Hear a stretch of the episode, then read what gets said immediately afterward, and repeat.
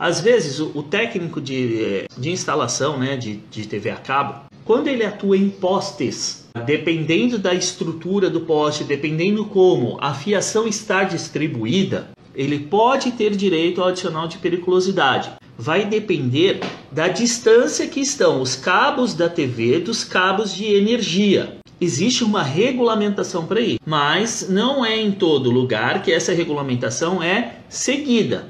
Então, atividade de antenista aí, pessoal que trabalha com instalações de sistemas de TV a cabo que atua em postes, tem que entender a distância entre o cabo e as linhas de energia. Então pode haver a caracterização sim da periculosidade.